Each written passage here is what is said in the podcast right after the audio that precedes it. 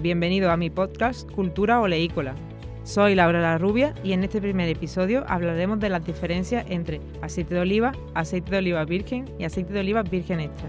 Son muchos los consumidores que a veces se encuentran en la tesitura de no saber qué diferencia existe entre estas tres categorías a la hora de comprar o consumir aceite de oliva. En el programa de hoy explicaremos el porqué de estas diferencias y por qué existen estas categorías.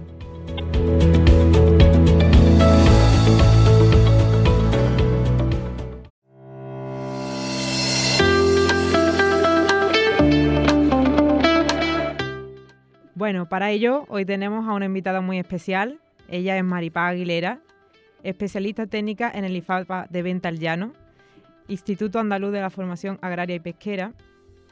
Es licenciada en Biología y doctora en Química. Además, ha sido durante nueve años jefa de panel de cata de Citoliva y además tiene una amplísima trayectoria en el sector. Muy buenas, Maripá. No sé si te habré presentado bien, pero eh, si no, me gustaría que matizara si me he dejado algo atrás. No, no, me ha presentado a la perfección. Esa soy yo por ahora, eso es lo que dice mi currículum, resumido, pero, pero me has presentado genial. Encantada de estar aquí contigo esta tarde. Muchísimas gracias, Maripaz. Pues bueno, yo quería que hoy habláramos un poco de las diferencias que hay entre el aceite de oliva, el aceite de oliva virgen y el aceite de oliva virgen extra.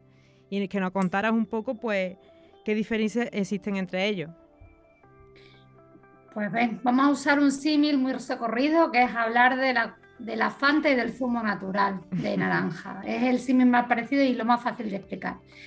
Eh, un aceite de oliva virgen extra es aquel que nace de mm, exprimir las aceitunas en una almazara y conseguir que todas las gotitas de aceite que están en el interior de la aceituna se unan y formen lo que nosotros llamamos el aceite de oliva virgen extra o zumo natural de aceite de oliva.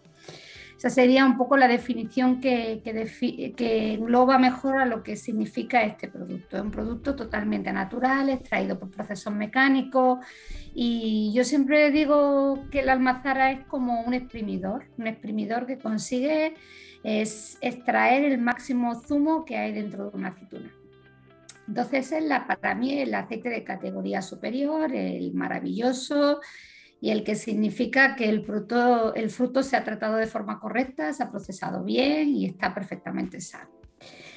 Luego tenemos lo que se llama la, o lo equivalente a la Fanta. El problema que tenemos nosotros dentro del mundo del aceite de oliva virgen es que eh, la generalidad acapara el nombre a lo que significa una de las categorías que tenemos dentro de ella, que es el llamado aceite de oliva, y yo siempre me gusta usar aquí las comillas entre comillas.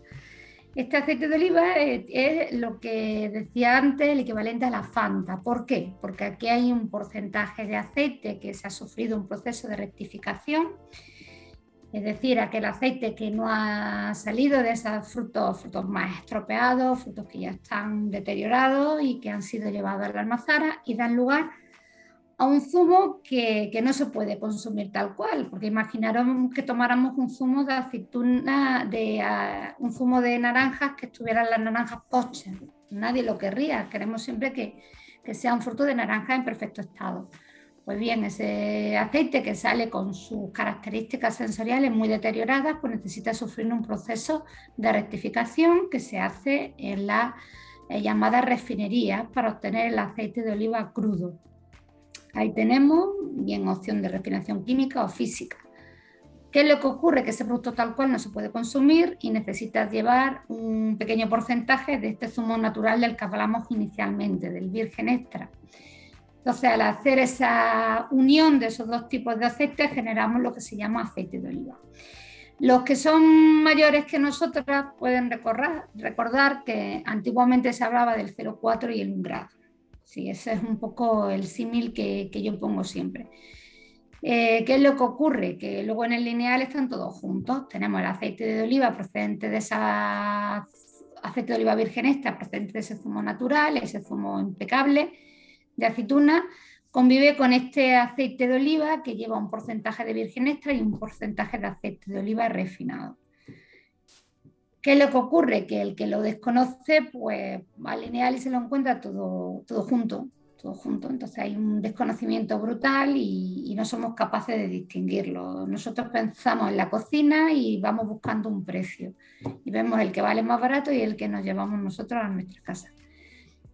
eh, es difícil. Yo comprendo que es difícil distinguir lo que significa ese, ese, concepto que uno tiene muy asumido, porque llevo muchos años trabajando en el mismo, que es el concepto de proceso de extracción de, aceite que es físico, que no hay nada químico, que es todo natural, que la aceituna lo que se hace es batir el fruto y extraerlo por un sistema de separación de fases o centrifugación y es todo totalmente mecánico o físico frente al otro tipo de producto que ya requiere un, un procesado del producto. Nosotros no tenemos aquí absolutamente ningún procesado en un virgen extra. Un virgen extra es fruto aceite equivalente al fruto que se procesa al aceite que se obtiene. Dentro del aceite de oliva virgen extra, pues hay tanta variabilidad como frutados tenemos, como variedades tenemos. Ahí las variedades tienen mucho que decir, pero bueno, ya eso sería profundizar mucho más en el tema. La pregunta que tú me lanzabas inicialmente eh, es esa. Natural frente a procesado. Yo hablaría de esos dos tipos de diferenciación que creo que la persona que pueda acceder a tu blog o que pueda acceder a, tu, a tus consultas lo va a tener más claro. Aceituna, aceite, virgen extra. Es verdad que has mencionado antes el virgen y he pasado un poco así por, encima para distinguir bien lo que significan los dos extremos. Pero bueno, ya habría que quizás hacer un poco más hincapié que dentro de los aceites de oliva vírgenes, que son todos aquellos que se obtienen en la almazara, pues tenemos tres tipos de aceite. Uno, el impecable, del que ya hemos hablado bastante, del virgen extra. Otro, donde se aparecen pequeños defectos que pueden ser consecuencia bien de que el fruto puede estar dañado o bien de que la almazara no puede estar lo suficientemente limpia. Entonces obtenemos el aceite de oliva que también se llama precisamente virgen. Fijaros como somos totalmente repetitivos a la hora de la nomenclatura. Y finalmente un aceite que es el denominado lampante, que nunca vamos a poder encontrar envasado y es el que tenía que ir a esa refinería a producir el aceite donde lo vamos a rectificar, le vamos a quitar malos olores y sabores asociados a un fruto en mal estado o una industria alimentaria, en este caso la almazara, que no esté en perfecto estado de limpieza y estado sanitario, tenga que ser rectificado y es el que generaría luego posteriormente eh, de los llamados aceites de oliva que, también hemos mencionado bastante al inicio de, este, esta conversación. Vale, Maripá, eh, hemos hablado un poco de esos aceites en mal estado, ¿no? A mí me gustaría que le llamáramos por su nombre, ¿no? Aceites refinados, que, lo hemos dicho, lo hemos mencionado. Y me gustaría también un poco que, dijera eh, qué son los aceites refinados, porque creo que hay veces que, que se confunde con, todo lo, positivo, ¿no? Y, es totalmente contrario. Claro, porque parece que refinar, no, sé cómo, voy a utilizar un poco, refinar significa hacer una cosa más fina, ¿no? Como, parece que el concepto te lleva para ahí, por ese, en ese camino. Y en realidad lo que hace el proceso de refinación es rectificar el aceite, quitar malos olores y sabores de forma que queden exclusivamente los ácidos grasos unidos a la cadena, los triglicéridos, formando una estructura solo y exclusivamente química. Yo creo que ese proceso de refinación es lo que, lo que mucha gente eh, no entiende. Y lo que se está haciendo ahí es simple y llanamente eso, quitar malos olores y sabores y dejar exclusivamente una estructura glicerídica. No se parecen nada, pero lo más similar a lo que podemos encontrar cuando consumimos en el mercado si tú te vas y vuelvo a, mandarte al lineal, tú ves los aceites de girasol, lo bonitos que están. Entonces, ese tipo de grasa vegetal, que también es aceite, es obtenido en este caso también por procesos de rectificación o procesos de refinación. Entonces, ese es un poco el aspecto que tiene una grasa una vez que ha sufrido el proceso, que se queda totalmente amarillenta, amarillita clara y, pierde, digamos, la identidad del fruto en el que procede. Yo creo que ahí es donde radica, la principal diferencia que hay, que no se parece en nada a lo que, a lo que significa un buen producto como es un aceite de oliva virgen extra. Y, también, bueno, eh, me gustaría que, que, también lo has comentado, eso del 0,4 y el 1% de acidez, porque hay muchas personas también que, ¿no? que, que van buscando ese no, yo quiero un aceite de oliva al 0,4, yo quiero un aceite de oliva al 1% de acidez, ¿no?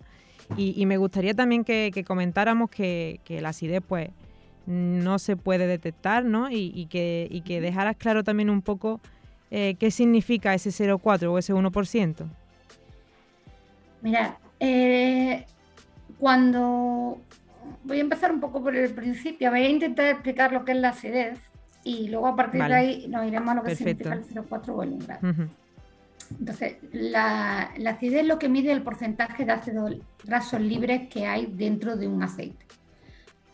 ¿Qué es lo que ocurre? Que cuando el fruto está perfecto, está sano y, prácticamente no tiene tiempo de almacenamiento a la hora de su extracción, resulta que eh, la acidez prácticamente es insignificante dentro de los aceites de oliva virgen extra. Ya tiene que venir de un fruto muy, muy, muy, muy deteriorado para que esa acidez se incremente. Porque se produce esa acidez cuando los ácidos grasos sufren un ataque de hidrólisis y se empiezan a romper. Entonces se empiezan a liberar los ácidos grasos. ¿de acuerdo? Entonces, cualquiera de los aceites virgen extra que podáis encontrar en, en cualquier lugar del mundo, cualquier oleoteca o cualquier supermercado, tendrán una acidez prácticamente nula o muy baja, muy baja acidez. Esa acidez que tienen los aceites no es percibible por nuestro papila gustativa. El ácido es uno de los sabores fundamentales, pero eh, esa pequeña cantidad de ácidos grasos libres que se encuentran ahí nosotros no somos capaces de percibirla humanamente. Está además que demostrado, se han hecho miles de, estudios para asociar esa acidez libre a una percepción sensorial dentro del mundo del aceite de oliva virgen y no ha sido posible. ¿Qué es lo que ocurre? Que cuando nosotros generamos los 0,4 o 1 grado, eh, como partimos de aceite de oliva refinados, como hemos dicho anteriormente, y añadimos aceite de oliva virgen extra en función del porcentaje que, que, se añadía o que se añade, eh, daba lugar a los 0,4 grados o al 1 grado, es decir, mayor porcentaje de ácido graso libre. El límite que marca la normativa dentro del reglamento de los aceites es que un aceite de oliva virgen extra es cuando su acidez es menor de 0,8. Prácticamente no tiene ácido graso libre. Insisto, es que es muy por debajo de esa cantidad. Normalmente 0,3, 0,2, 0,1 y bajísima, no tiene esa capacidad. ¿Qué es lo que ocurre? Que al tener ese, esos grados de acidez, antiguamente, hoy día también se han, traducido en determinados nombres. Se habla del 0,4, que es el aceite de oliva suave, y el 1 grado, el aceite de oliva intenso. Otra nomenclatura que también confunde, porque mm, al final eh, yo creo que el problema que tenemos, y yo siempre me hago la idea de que otros alimentos también le tienen que tener, pero es la confusión de todo lo que engloba esta, esta forma de hablar. Es que prácticamente nos solapamos nosotros mismos y nos cuesta mucho trabajo explicar. Entonces, ¿qué es lo que significa la acidez? Ácidos grasos libres que te vas a encontrar ahí. Simple y llanamente, 0,4 menos un grado, pues tienes más porcentaje de ácidos grasos libres. ¿Qué es lo que ocurre? Que ya llegas con un, proceso, con un producto que viene parcialmente hidrolizado, con lo cual va a tener malos aromas y malos sabores que también te van a generar pues, el típico ardor de estómago, por decirlo de otra forma.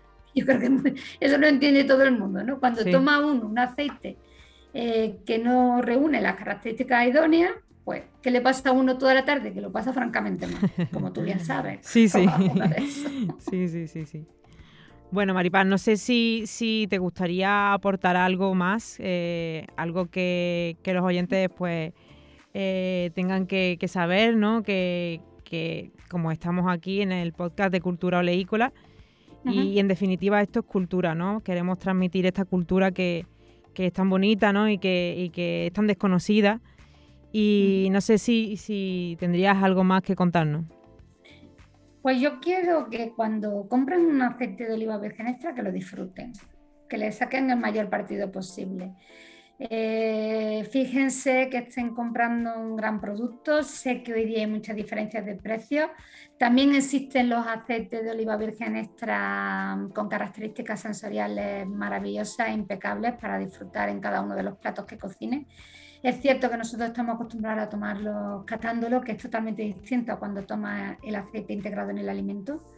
Y yo les invito a probar, a probar distintos sabores, a probar distintas variedades, distintos copas, distintas composiciones. Yo creo que es un mundo tan rico y tan bonito en sensaciones que cuando uno aprende un poquito, aunque sea mínimo, uno se vuelve un adepto, un adepto total y, no deja de, de sorprenderle lo que significan esos zumos especiales. Eh, cuando piensen que es caro, también piensen lo que tardan en consumir un aceite de oliva virgen extra. Es decir, uno no gasta una botella en una comida, uno es capaz de sacarle partido durante bastante tiempo.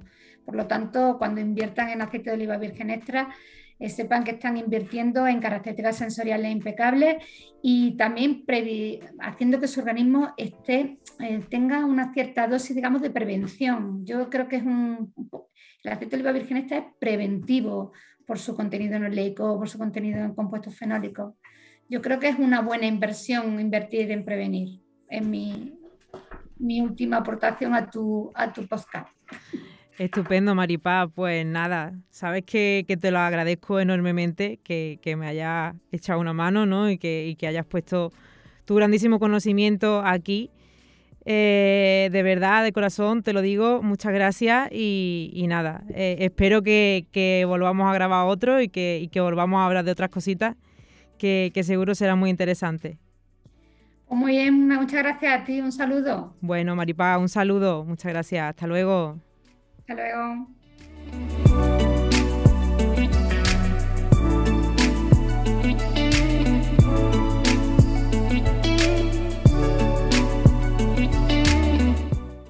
Bueno, pues espero que os haya gustado y si es así os invito a que le deis a me gusta a este podcast y a que lo compartáis con las personas que puedan estar interesadas en ello. Recordad que en Cultura Oleícola lanzaré un podcast quincenal donde hablaremos de salud, sostenibilidad, gastronomía y tradición. Soy Laura La Rubia y este es el primer episodio de Cultura Oleícola. Puedes seguirme en mis redes sociales que encontrarás en la descripción del podcast. Nos vemos en el próximo programa.